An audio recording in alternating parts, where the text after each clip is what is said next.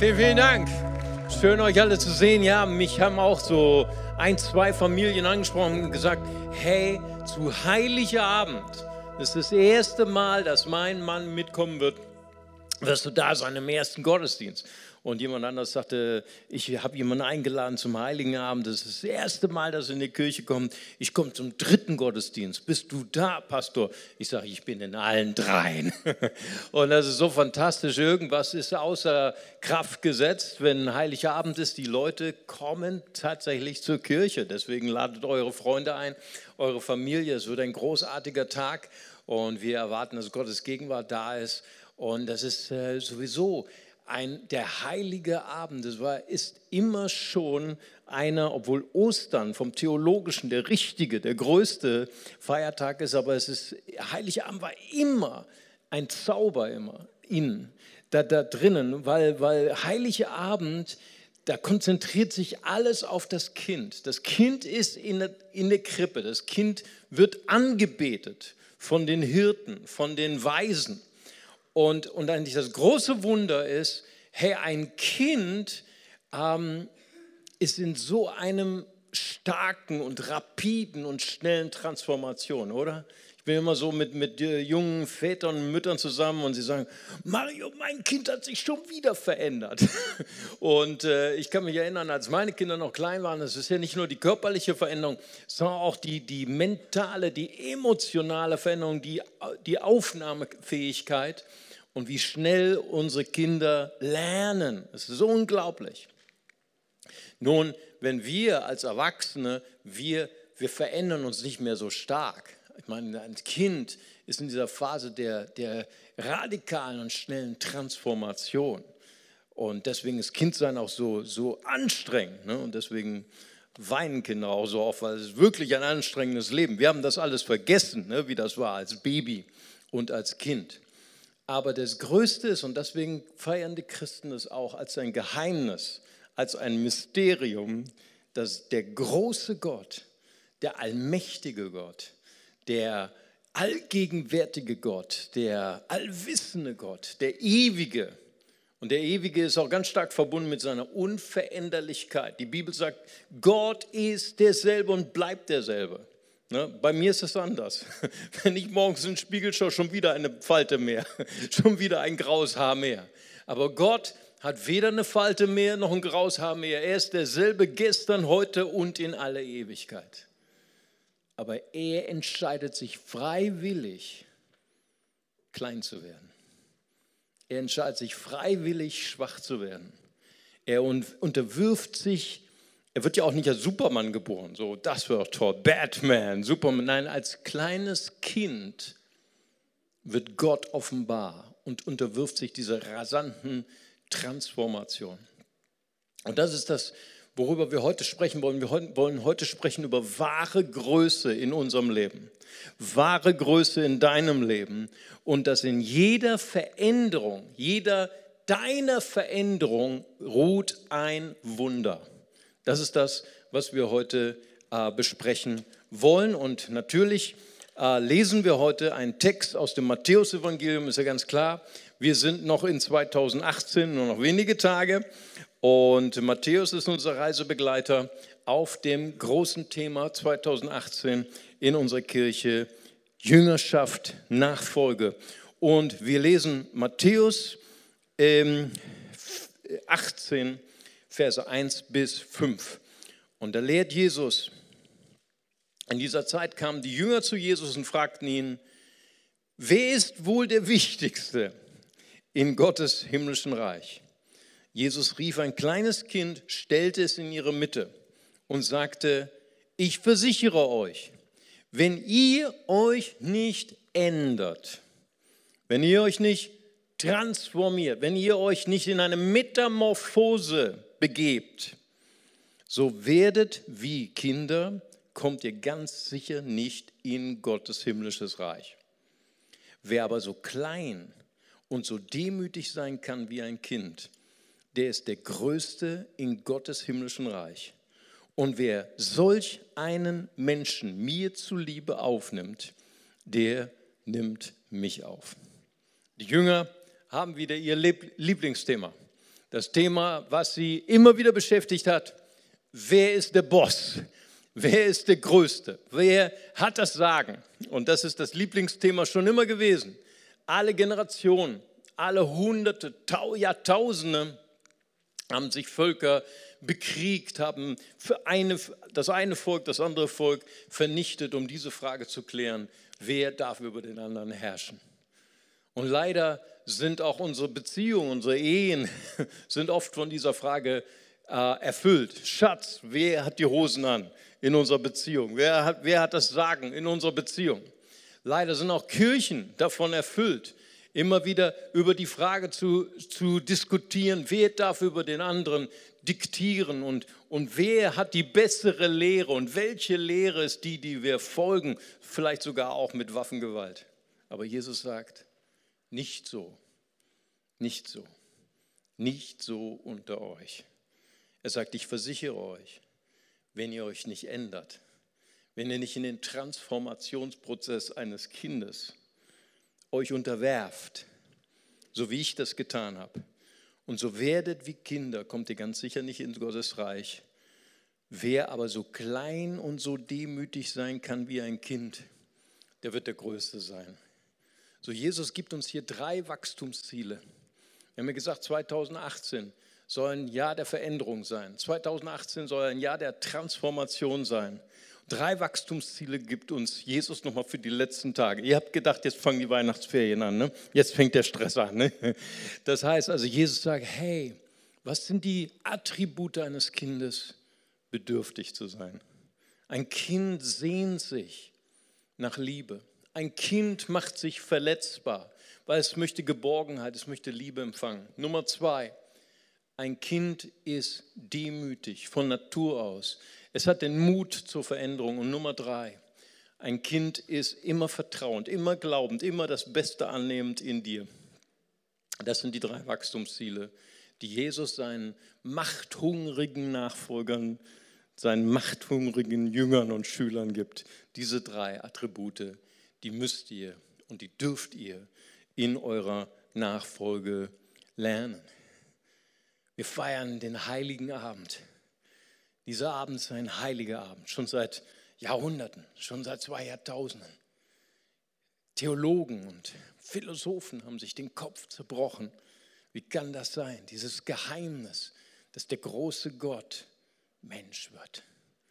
Dass, der, dass Jesus, und, und die Theologen nennen das die Theologie der Christologie, das Wesen Jesu.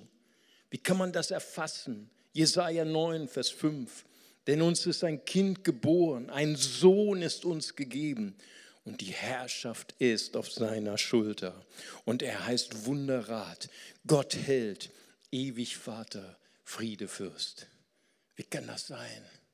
Gott wird Kind. Wie kann, wie ist die Natur von Jesus Christus?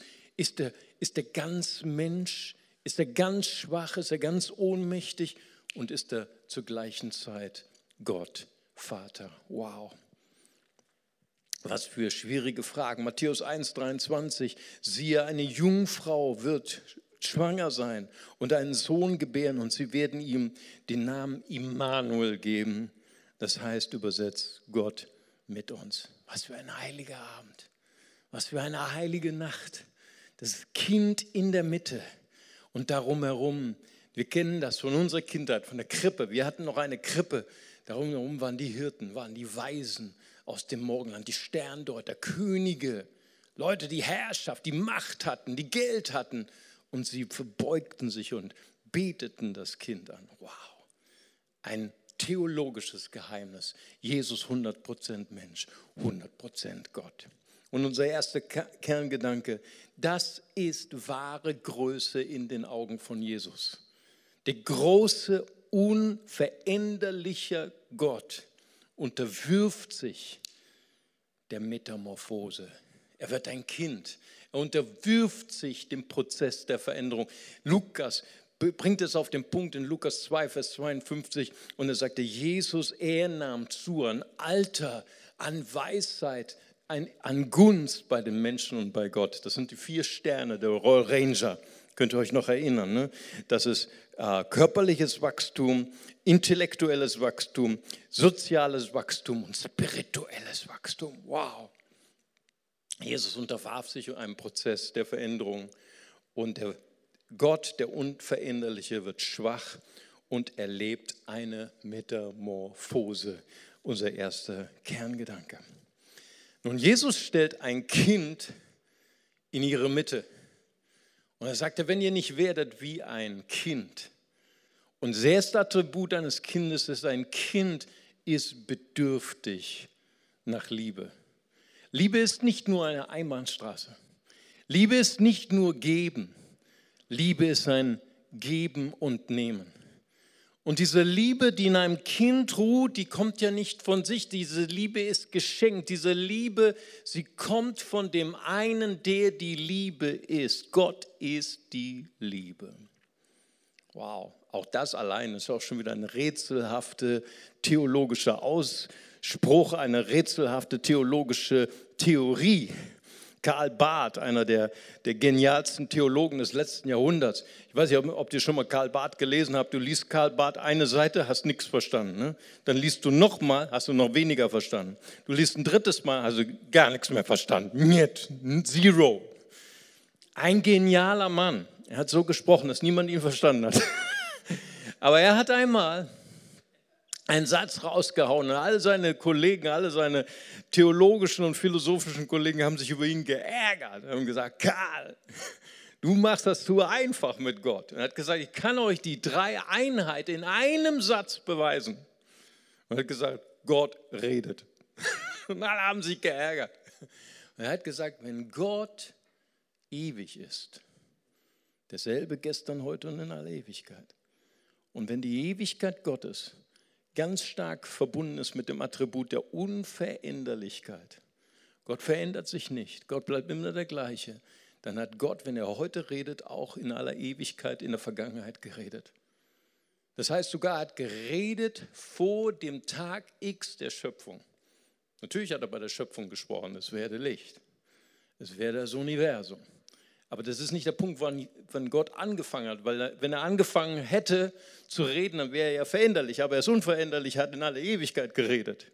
Und da das Reden ein Subjekt braucht und ein Objekt braucht, hat er gesagt, da ist dieser innertrinitarische Dialog, wo Gott, Vater, über den Sohn spricht, dies ist mein geliebter Sohn wo der Sohn über den Vater spricht, bin gekommen, um seinen Willen zu tun, wo der Heilige Geist spricht über den Sohn und sagt, ich äh, verherrliche den Sohn. Das ist diese, diese äh, Tanz, ein Theologe nannte man das den Tanz der Dreieinheit. Nicht diese statische, was wir im Mittelalter kennen, die Subordination, oben ist der Vater, dann kommt der Sohn und ganz unten ist der Heilige Geist. Nein, wir sprechen von einem Tanz wo einer dem anderen Ehre gibt, einer dem anderen Liebe und Respekt und Wertschätzung erzeigt. Liebe ist ein Geben und ein Nehmen. Und Gott hat sich bedürftig gemacht. Gott ist so bedürftig nach einem Gegenüber, dass aus dieser Sehnsucht nach dem Gegenüber hat er uns geschaffen. Und selbst als wir ihn gehasst haben, selbst als uns, wir ihn verlassen haben, wird er Mensch wird er schwach, um uns zu berühren mit seiner Liebe. Ich möchte euch heute gerne ein Buch vorstellen. Es ist von Timothy Keller. Timothy Keller hat eine sehr bedeutende große Gemeinde in New York City und er ist einer, der der, der Meister ist der, der Kommunikation mit der postmodernen Generation. Und er hat ein geniales, er hat viele Bücher die, geschrieben, die genial sind, aber ich lese gerade sein Buch Ehe. Es ist sehr einfach, Ehe, einfach nur Ehe. Und äh, er beschreibt dort drin eindrücklich die Ernüchterung in der Postmoderne über den Begriff Liebe. Und nicht nur Liebe, sondern Liebe auch in der Ehe.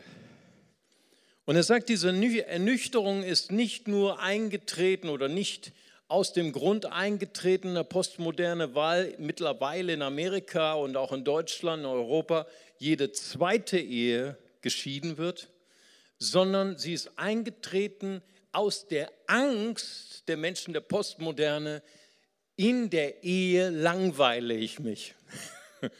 Ein äh, amerikanischer Komiker, Chris Rock, sagt, möchtest du Single sein und einsam oder verheiratet und gelangweilt? Und äh, das ist das Dilemma. Und jahrhundertelang hat die katholische und die evangelische Theologie die wahre Größe von Liebe in der Ehe mit folgenden Attributen definiert. Sie hat gesagt, Ehe ist der Rahmen für zwei Freunde, für zwei Verliebte, für zwei Eheleute, Gott für alle Ewigkeit und für ihr Leben anzubeten. Es ist Liebe, Ehe ist der Rahmen für die Liebe zwischen zwei Ehepartnern, die ein Bündnis miteinander geschlossen haben, zu sagen, alle unsere persönlichen Bedürfnisse ordnen wir unseren gemeinsamen Bedürfnissen unter. Ehe wird definiert als ein fester Rahmen, in dem Kinder in Sicherheit und in Geborgenheit aufwachsen können. Und die Ehe ist nicht nur eine Institution für sich selber, sondern Ehe ist eine Gemeinschaft, in der wir unserer Gesellschaft dienen. Im Zeitalter der Aufklärung hat sich die wahre Größe und die Definition der Kirche von Liebe in der Ehe radikal verändert. Für einen postmodernen Verliebten ist Ehe der Ort, wo 100% persönliche Freiheit herrschen muss, wo man Individualismus weiter leben kann. Ehe ist die Chance zur Selbstverwirklichung. Ehe ist die Suche nach persönlichem Glück. Und Ehe ist der Ort von sexueller und emotionaler Befriedigung und Erfüllung. In der New York Times schreibt Tara Parker Pope über das wahre Glück der postmodernen Ehe. Sie schreibt, die glückliche Ehe ist die Ich-Ehe. Wahre Größe ist nicht mehr, dass Ehe, dass mein Leben für andere ein Dienst ist, sondern in der postmodernen Ehe, da geht es um uns, da geht es vor allen Dingen um mich.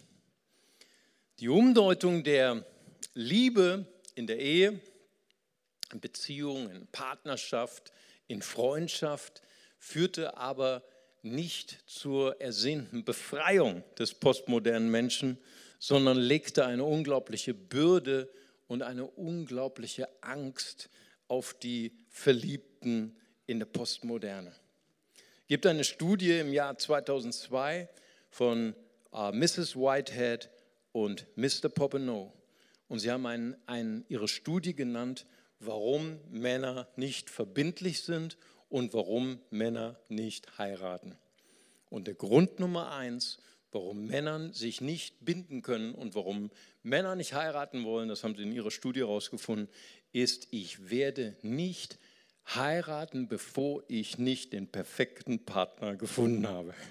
Den idealen Pastor, äh, den idealen Partner, Entschuldigung, nicht den idealen Pastor.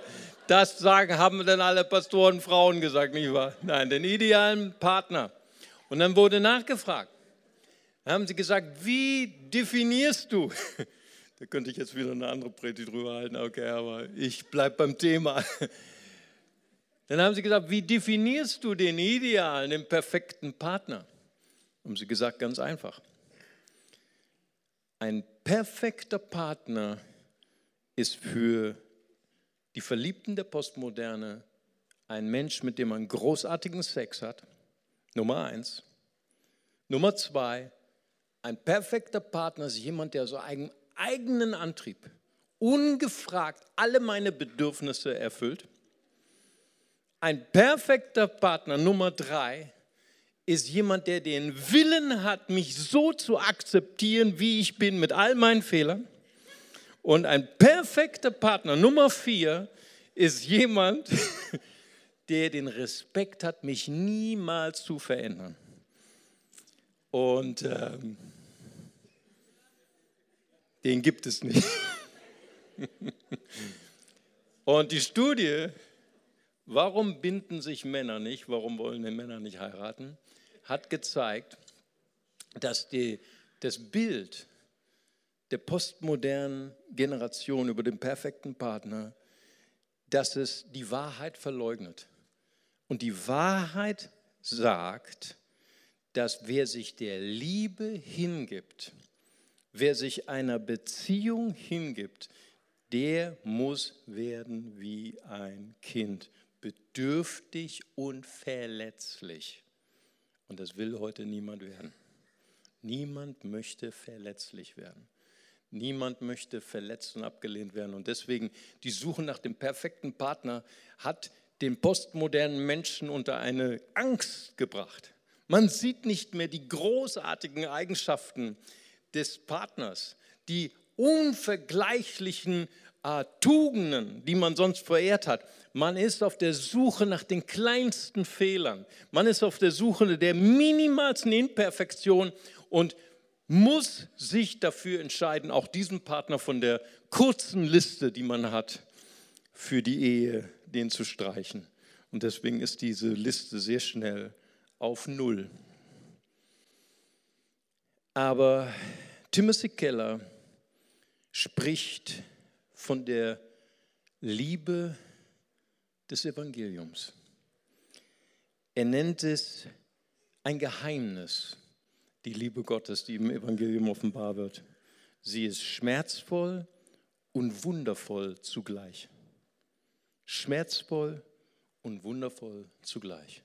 Gott der Allmächtige, Gott der Unveränderliche, unterwirft sich dem Schmerz wird ein leidender Gott, wird ein veränderlicher Gott, unterwirft sich der Willkür der Menschen. Dietrich Bonhoeffer, einer der genialsten Theologen des letzten Jahrhunderts, als er im KZ saß in Flossenbürg, hat er seine berühmten Gefängnisbriefe geschrieben an seine Verlobte, an seine Eltern. Und er schreibt darin, nach der Sehnsucht, er schreibt von der Sehnsucht der damaligen Gesellschaft, diese Sehnsucht nach dem starken Gott, dem Gott, dem Deus Ek Machina. Deus Ek Machina ist der Retter, der Erlöser, der nach einem hoffnungslosen Drama, nach einer Tragödie auf die Bühne springt und alle Feinde vernichtet und alle Gerechten auf einmal erlöst. Aber Bonhoeffer sagt, das ist nicht der Gott, den wir kennen. Gott wurde offenbar in Jesus Christus. Der Gott, der schwach wurde.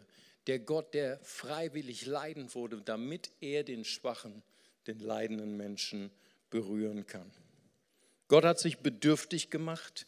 Er hat sich der Ablehnung ausgesetzt. Er hat, hat sich eingelassen auf eine Beziehung zu einem Petrus, zu einem Judas Warum, wenn Jesus das wusste, dass, dass Petrus ihn enttäuschen würde, dass Judas ihn enttäuschen würde, Jesus, warum hast du dich auf so eine Beziehung eingelassen, wo du doch enttäuscht werden würdest, wo du doch verletzt werden würdest? Das ist eine andere Natur, nicht die Natur der Liebe dieser Welt. Die Natur der Liebe dieser Welt ist, ich liebe dich, weil du so reich bist, ich liebe dich, weil du so schön bist, ich liebe dich, weil du ohne Fehler bist. Die Liebe Gottes ist eine trotzdem Liebe. Eine Liebe, die sich für uns entschlossen hat, trotzdem Gott weiß, wer du bist. Römer 5, Vers 8. Gott aber beweist uns seine große Liebe gerade dadurch, dass Christus für uns starb, als wir noch Sünder waren. Wow, wie groß ist das? Heilige Nacht, heilige Nacht. Gott wird schwach. Gott unterwirft sich Metamorphose. Gott unterwirft sich der Veränderung eines Kindes. Und er liebt uns nicht nur mit dieser Liebe, sondern er hat diesen Anspruch auch an uns, dass wir diese gleiche trotzdem Liebe auch haben. Deswegen unser zweiter Kerngedanke lautet, wer sich auf die wahre Liebe einlässt, der setzt sich auch der Bedürftigkeit und der Verletzlichkeit aus und das ist nach dem Evangelium wahre Größe. Jesus stellt ein Kind in die Mitte der Jünger. diese Machthungrigen, diese rechthaberischen Nachfolger Jesu. Und er sagt, wenn ihr nicht bedürftig werdet, wenn ihr nicht klein werdet, könnt ihr nicht in das Reich Gottes kommen. Und er sagt, wenn ihr nicht demütig werdet wie ein Kind. Demut, schon allein das deutsche Wort, hat das Wort Mut darin. Demut bedeutet Mut zur Veränderung. Mut, sich zu ändern. Mut, eine Transformation, eine Metamorphose zu durchleiden. Paulus schreibt über die Ehe, dass die Ehe für ihn ein Geheimnis ist. Böse Zungen sagen, Paulus hat das geschrieben, weil er nie verheiratet war. Aber wer die jüdische Tradition kennt, er war Teil der Pharisäer. Und die pharisäische Lehre war, wenn du nicht verheiratet bist, dann bist du kein Mensch. Das heißt, erst wenn man verheiratet ist, dann war man ein echter Mensch. Deswegen wir nehmen an, dass Paulus ein Witwer war, dass er verheiratet war, aber jetzt als Witwer lebte. Und er sagt aber trotzdem in Epheser 5, Vers 31, 32, erinnert euch an das Wort, ein Mann verlässt seine Eltern und verbindet sich so eng mit seiner Frau, dass die beiden eins sind mit Leib und Seele. Das ist ein großes Geheimnis, ein Mysterium. Ich deute dieses Wort auf die Verbindung zwischen Christus und seiner Gemeinde. Ein Geheimnis. Und er vertieft es noch in Vers 25, ihr Männer, liebt eure Frauen, so wie Christus die Gemeinde geliebt hat. Meine Frau sagte, als wir kurz verheiratet waren, sagte meine Frau, Schatz, ich bin so dankbar, dass wir eine christliche Ehe führen. Ich brauche mich dir nur unterordnen. Du musst mich lieben. Habe ich ein Glück, dass ich Frau bin. Es ist diese Liebe, die bereit ist, sich zu verändern. Christus, er liebte uns, indem er den Prozess der Veränderung auf sich nahm. Philippa 2, Abvers 5 spricht von diesem, von diesem Geheimnis der Menschwerdung Gottes. Jesus, der Gott gleich war, er entäußerte sich, heißt es in Elberfelder. Er zog sich aus. Das ist dieses griechische Wort Ekenosis. Er, der die unteilbaren Attribute hatte, Allmacht, Allwissenheit, Allgegenwärtigkeit, Ewigkeit, Unveränderlichkeit, er zog das alles aus, um schwach zu werden. Er liebte uns mit einer Liebe, die die Transformation nicht gefürchtet hat. Er verzichtet auf sein Recht, damit er uns zum Recht verhilft. Das ist großartig. Er hat das Recht, uns alle zu richten. Er hat das Recht, uns alle zu verurteilen, aber er legt sein Recht nieder.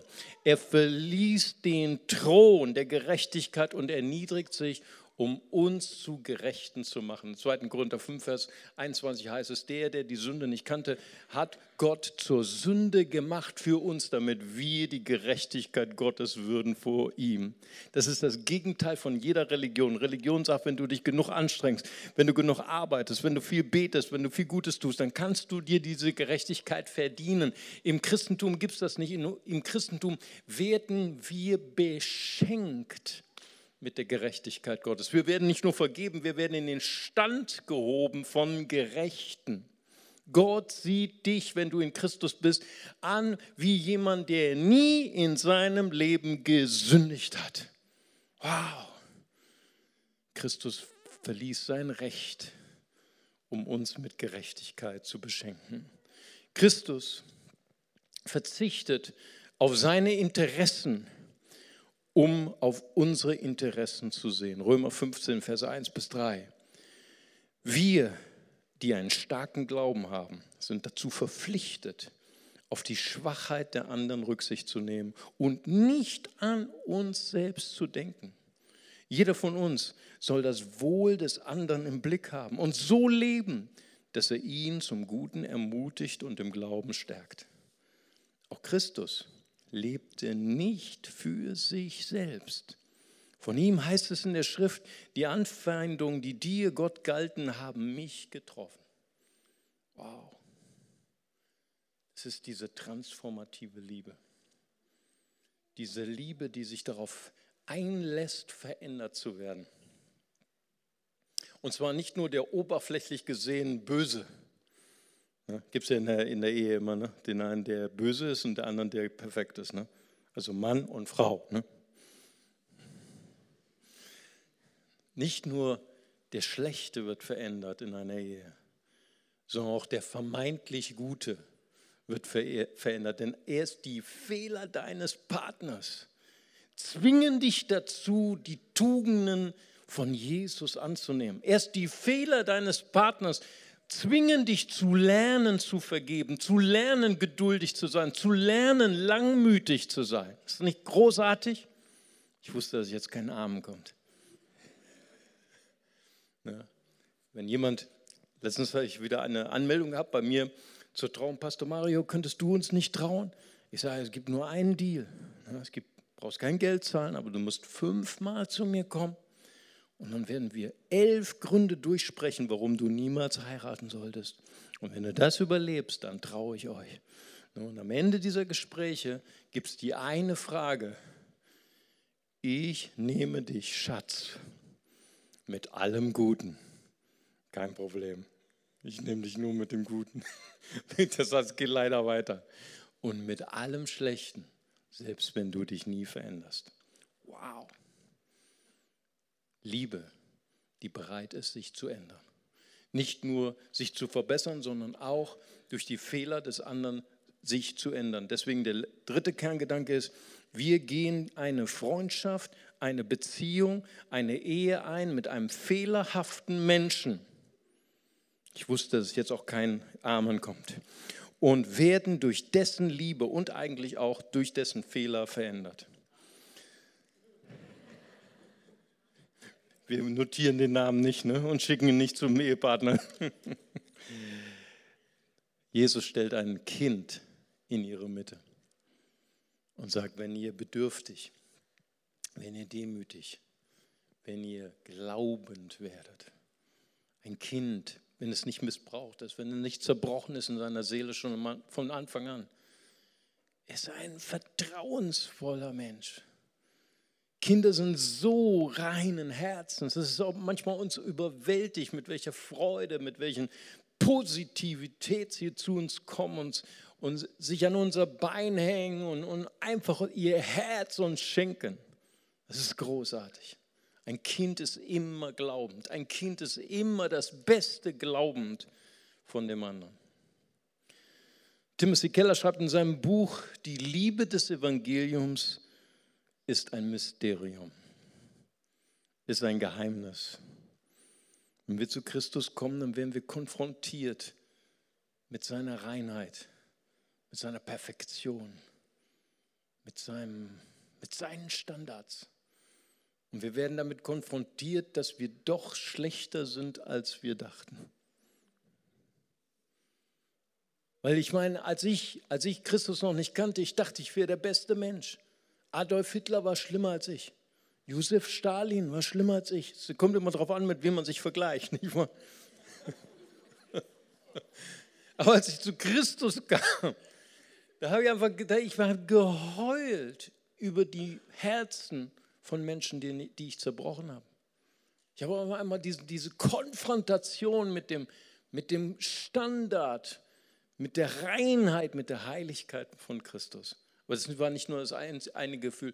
Das andere Gefühl war auch dieses Überwältigtsein von der Liebe Christi, der sagt, ich weiß genau, wer du bist und ich weiß, dass du schlechter bist, als du denkst, aber ich bin trotzdem bei dir.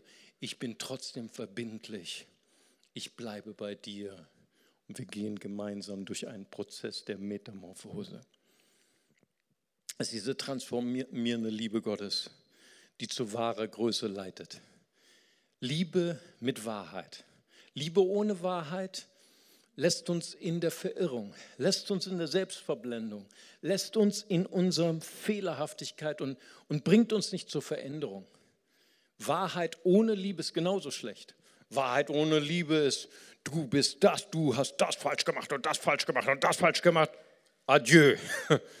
Wir brauchen aber Liebe mit Wahrheit, Liebe mit Klarheit, wo wir unseren Partner anschauen und sagen, Schatz, ich gebe dir ein klares Feedback. Hier war äh, eben noch ein, ein Pärchen, die wollten sich jetzt auch trauen lassen. Ich sage, hey, wenn ihr verheiratet seid, ihr spart so viel Geld. Du brauchst nie wieder einen Mentor. Ne? Du brauchst nicht sagen, hey, gib mir mal ein Feedback. Du kriegst es kostenlos. Du kriegst es sogar ungefragt. Ne? Zu der Uhrzeit, wo du nicht willst, nicht wahr? Du brauchst ja nicht mal sagen, bitte Schatz, gib mir ein Feedback, du kriegst schon vorher. Ne? Liebe in Wahrheit, Liebe in Klarheit. Und wenn wir unserem Partner sagen, du, ich sehe dich und ich gebe dir ein klares Feedback, aber trotzdem bleibe ich in Liebe bei dir. Wir gehen da gemeinsam durch. Das ist eine transformierende Kraft. Epheser 5, 25, 26 sagt ihr, Männer, liebt eure Frauen so, wie der Christus seine Gemeinde liebt. Er hat sein Leben für sie gegeben, damit sie ihm ganz gehört. Durch sein Wort hat er alle Schuld von ihr abgewaschen, wie in einem reinigen Bad. Ein reinigendes Bad sind deine Worte. Sie sind kreativ. Sie erschaffen etwas in deinem Partner was er niemals vorher gesehen hat.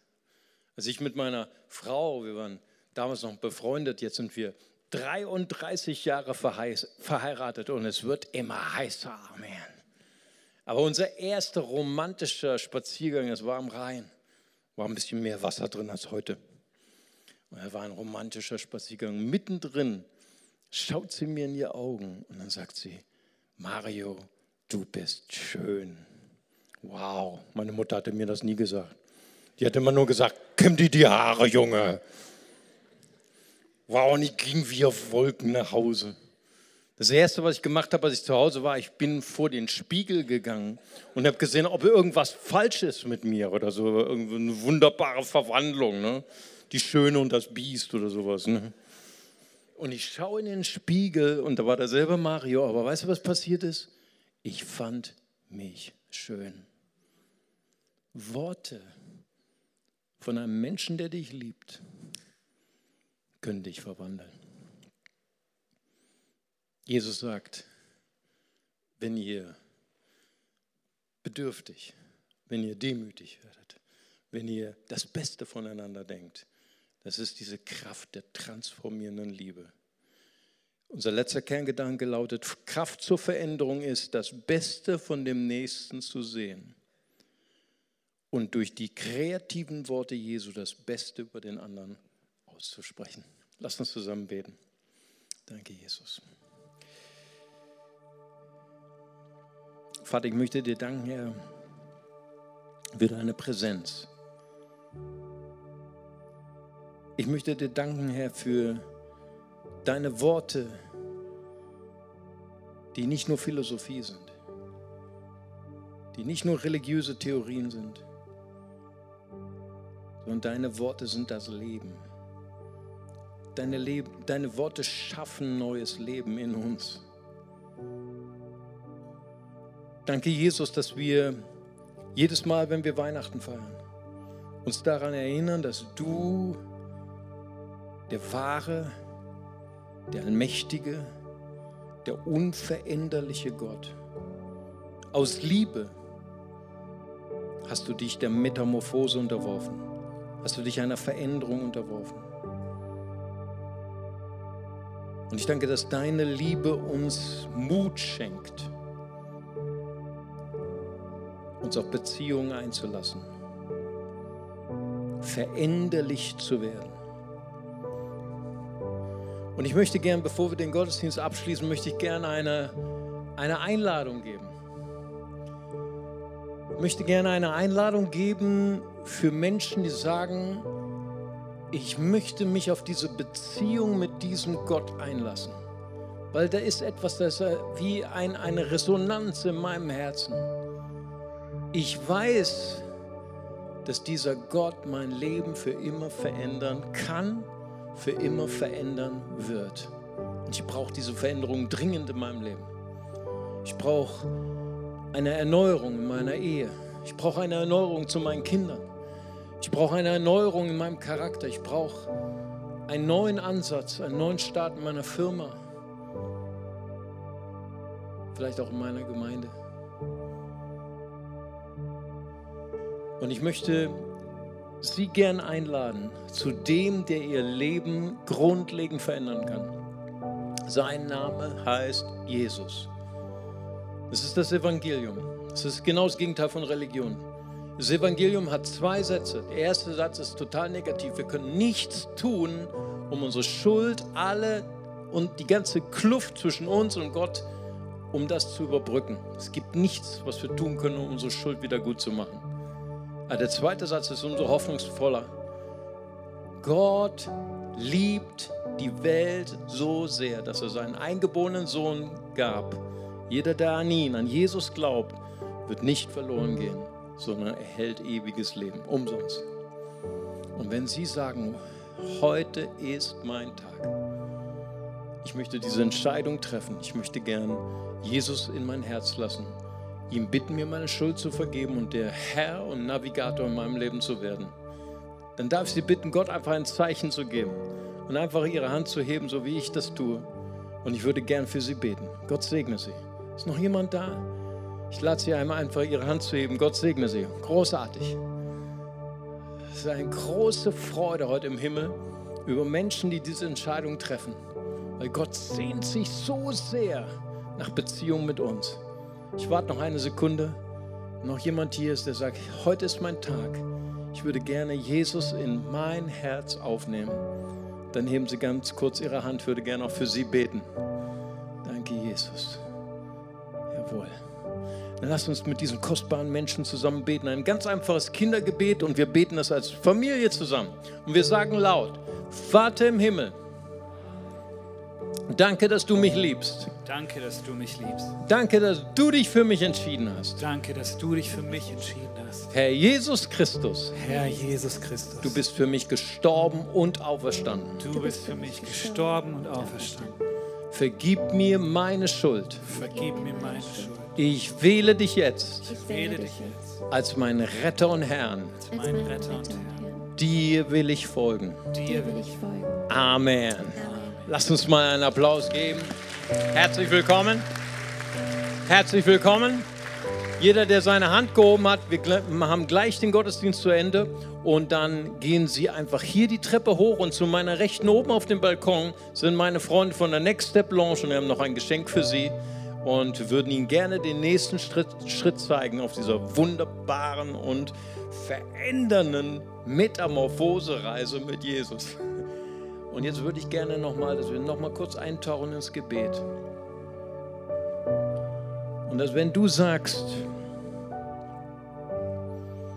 ich, ich bin bereit für eine Vertiefung meiner Ehe. Ich bin bereit für eine Vertiefung meiner Freundschaften. Ich bin so durstig nach wirklich tiefen Beziehungen. Ich sehne mich nach einer erneuerten Beziehung zu meinen Kindern, zu meinen Eltern. Ich möchte gern ein guter Einfluss sein an meinem Arbeitsplatz. Freundschaften schließen mit Menschen, die Jesus noch nicht kennen. Ich brauche eine Erneuerung meiner Beziehungen mit, zu meinen Geschwistern in der Gemeinde. Und vielleicht ist das genau der Punkt, wo du mutlos bist, bedürftig zu werden, verletzlich zu werden. Vielleicht sagst du, ich, ich möchte nie wieder enttäuscht werden. Ich möchte nie wieder verletzt werden. Aber vielleicht ist genau das der Punkt, wo Jesus dir heute seinen Mut schenkt. Zu sagen, wenn du wirst wie ein Kind, verletzlich, bedürftig, demütig, mutig sich zu verändern, glaubend, das Beste vom anderen annehmend, wirst du eingehen in das Reich Gottes. Dann wird sich dein Leben so viel verbessern. Wird deine Lebensqualität, deine Qualität deiner Beziehung werden sich so rasant steigern. Und wenn du sagst, ich möchte dieses Wagnis eingehen. Ich weiß, der Heilige Geist kann mir eine Transformation schenken. Ich möchte gern bedürftig, demütig, glaubend werden. steh einfach auf an deinem Platz als ein Zeichen für Gott und wir wollen uns gemeinsam Gott stellen. Steh einfach auf an deinem Platz und wir wollen gemeinsam diese Transformation erleben. Halleluja, Jesus. Danke, Jesus. Danke, Jesus. Wenn du sagst, hier bin ich Herr, hier bin ich Herr, ich möchte deinem, deinem Befehl folgen, ich möchte werden wie ein Kind. Ich möchte mich wieder auf Beziehung einlassen. Ich möchte mich wieder auf meinen Ehepartner einlassen. Keine oberflächliche Beziehung mehr. Ich möchte tiefe Beziehung. Ich möchte das Jahr 2018 abschließen in einer tiefen, versöhnten Beziehung zu meinen Kindern, zu meinen Mitmenschen. Aber ich weiß, Veränderung beginnt bei mir. Vater, ich danke dir für jeden, der hier steht, Herr. Danke, Herr, dass du in unseren Herzen arbeitest, Herr. Danke, Herr, für eine göttliche Metamorphose, für eine göttliche Transformation. Danke du, der du unveränderlich bist und, und dich der Veränderung unterzogen hast, Herr. Du gibst uns die Kraft, Herr. Du veränderst uns durch dein Wort, Herr. In Jesu Namen. Und so spreche ich gerade jetzt aus, Herr.